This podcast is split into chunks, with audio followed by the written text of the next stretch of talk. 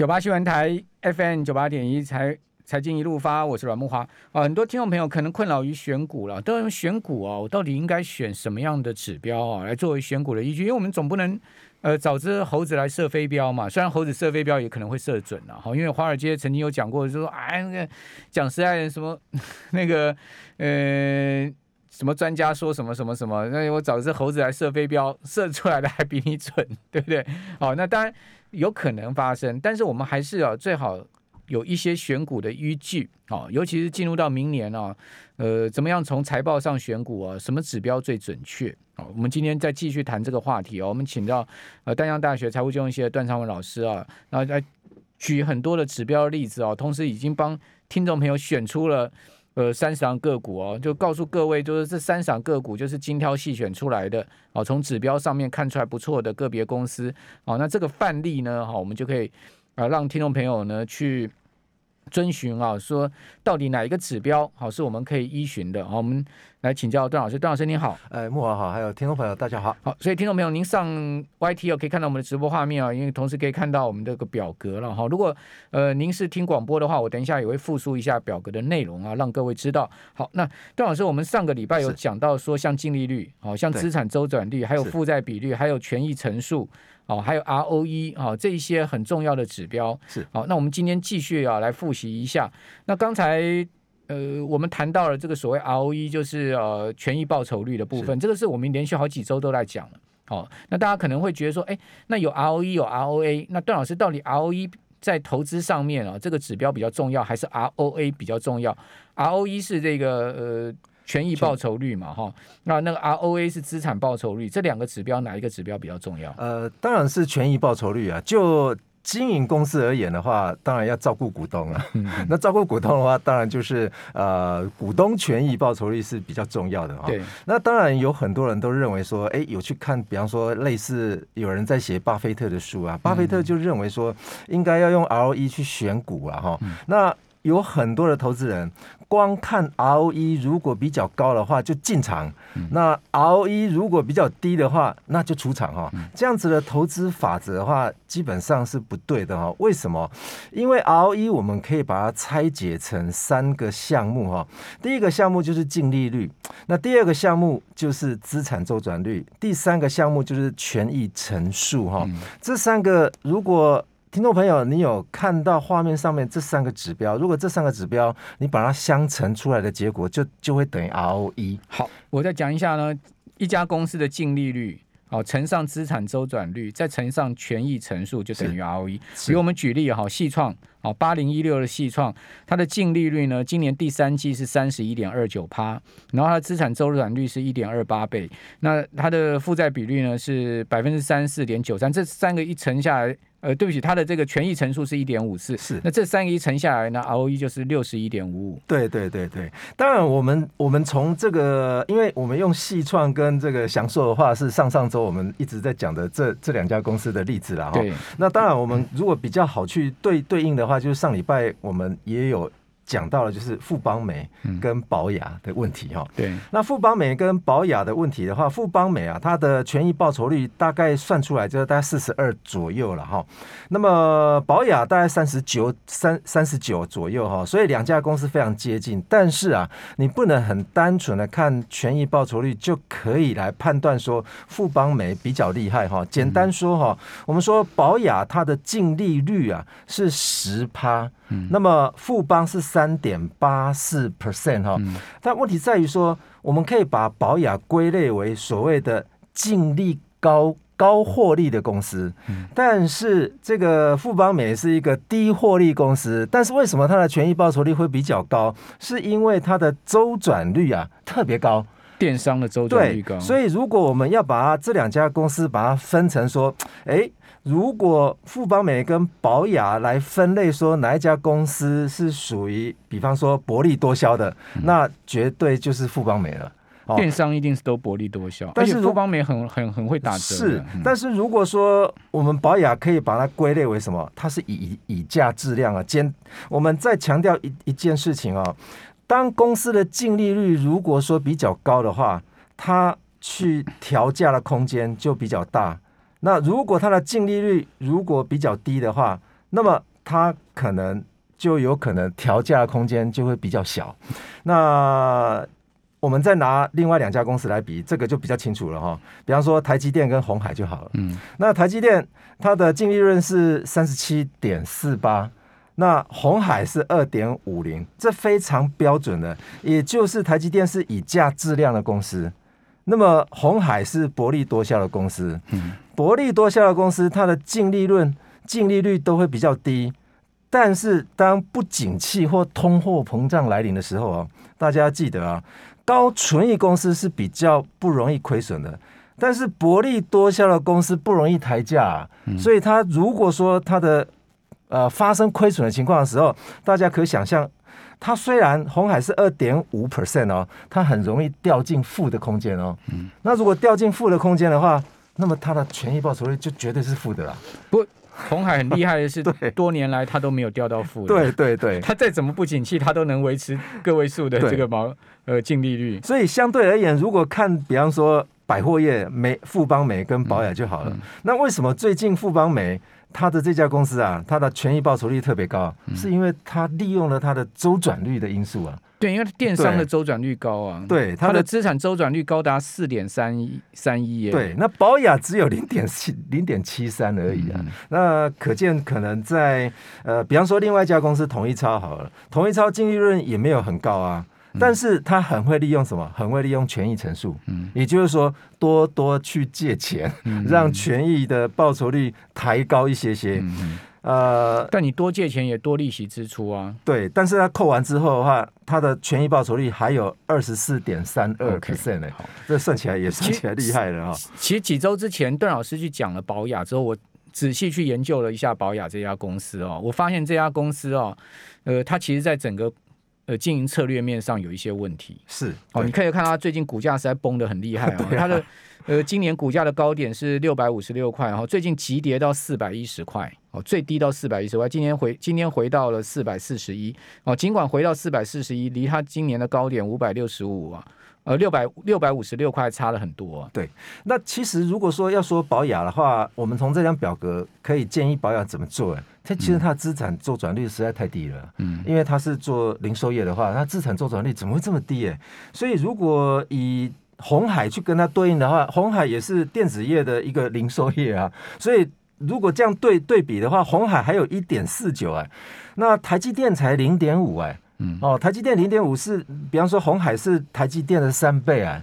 哦，那所以因此啊，是不是可以透过比方说提高资产周转率的方法啊？因为资产周周转率提高的话，是可能它的产品的这个周转的次数，它产品就流动要快啊。对，流动要非常快啊。但是保雅讲实在，我觉得它的网购的部分，它没有做电商啊。对对对，它不敢做电商啊。为什么它不敢做电商？因为保雅东西贵。对不起啊，我这样讲，不要被保雅骂。哦，这个呃，其实其实。其实保雅保雅东西跟 momo 比一下，跟富邦 momo 比一下，相当相当东西大家都比到出来价钱了。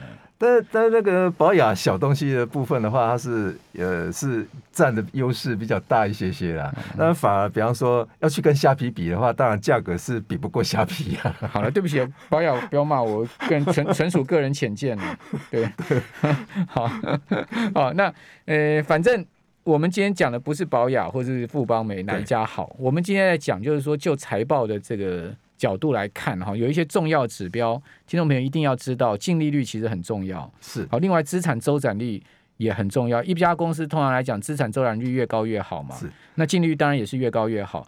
那净利率乘以资产周转率，再去乘以这个权益乘数的话，就等于 ROE 了。那 ROE 我们一般来讲用 ROE 选股的话，就是 ROE 越高越好。对，对不对？没错。那所以资产乘数怎么提高呢？资产乘数提高，刚才段老师有讲，就是一家公司如果能举债举的更多的话，它资产乘数就会上升。是。那。权益乘数啊，对不对？权益乘数就会上升。其实我们我编的这张表格的话啊，有啊、呃，大家可以看两个部分，一个是电子业的上中下游哈，那再来就是面板业的上中下游，从上面排下来，这样就是上中下游了哈。那我们可以分分开来看哦，比方说电子业的上中下游哈，上游的部分啊，例如说联发科、台积电、联电这些公司的话，它的净利润都会比下游来得高。那如果以面板业来看的话，诶，面板业的下游它的净利润反而是比上游、中上游都来得高哦。嗯、哦，所以如果在调控的部分的话，呃呃，电子业下游的部分的话是周转率比较高哦。那面板的部分的话是，比方说像台表客的话，它是上游业。它的周转率来到一点三五，哎，在所有面板业里面的话，算是佼佼者，所以很会利用它的它的那个呃产品的周转次数来去换算它的权益报酬率的哈。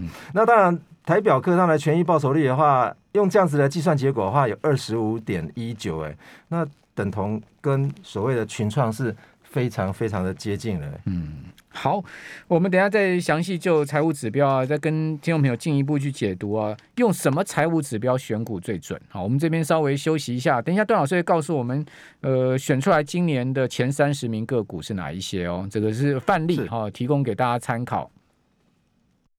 九八新闻台 FM 九八点一财经一路发，我是阮慕华。哦，宝雅股价今年之所以跌那么重哦，最主要是因为它获利 EPS 衰退的非常厉害。哦，你去看它前三季的 EPS 跟去年比哦，真的衰退非常多。那我是给宝雅一个我的忠告了哈，因为段老师几个礼拜前讲了宝雅之后呢，我就狠狠的上去研究了一下宝雅的问题。因为发现它股价跌这么多，一定有问题。那我就上去研究它的问题。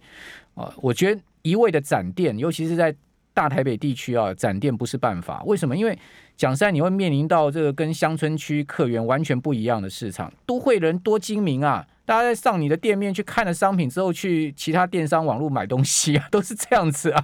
因为你的价钱拼不过人家嘛，不要讲说你贵了，就是你的价钱拼不过电商的价格。那电商它没有实体店面的成本，它当然可以用更低的价格跟你去拼同样的商品。那都会去人都精明啊，都是这样子啊。你说你以前在乡村区、在外县市，那个那个数位落差的关系，大家没办法比价，好，或者是说他这个送货不方便、取货不方便，所以说你在呃非非都会区有利基，可是你进入到都会区，你一直展店，成本越扩越大，然后呢，你的人员也跟不上，训练也跟不上，服务也跟不上的情况之下，自然你的获利就掉下去嘛，哦，甚至连营收都掉下去。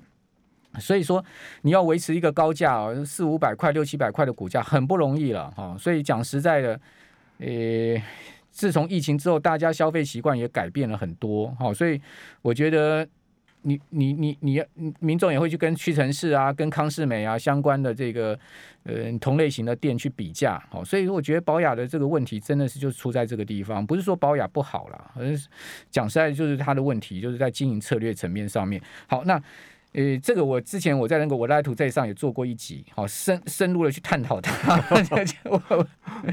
哎呀，这个。经经营策略层面的东西，大概多少也看得懂。那我们回到这个段老师这边，段老师，你帮我们选出了三十档，对不对？对，就是各个的指标，我分别选了三十档哈。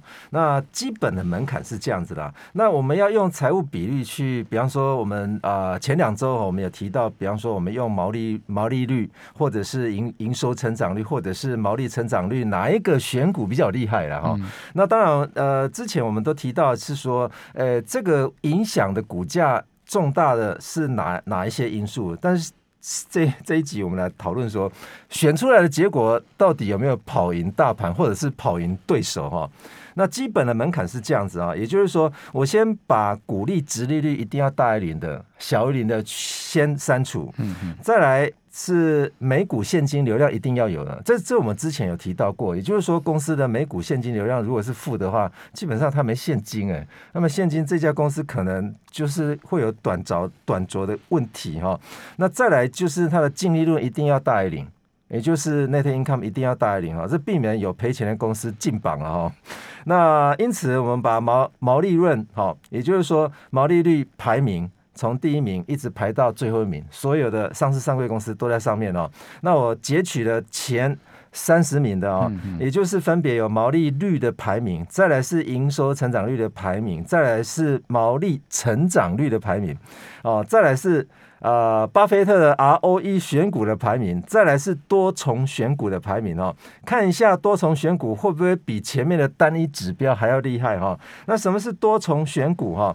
多重选股是这样子哈，我把毛利润、毛利率一定要大于十五 percent 的先筛选进来，再来就是它的啊这个呃营收成长率一定要大于零的，嗯哦，那再来。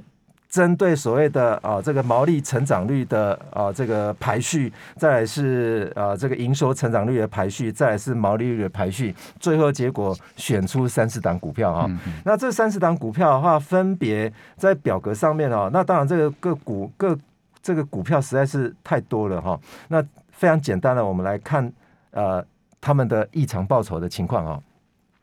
也就是说，我们可以从最后一张图形先来看哈，也就是呃，图形上面揭露的是这样子啊哈。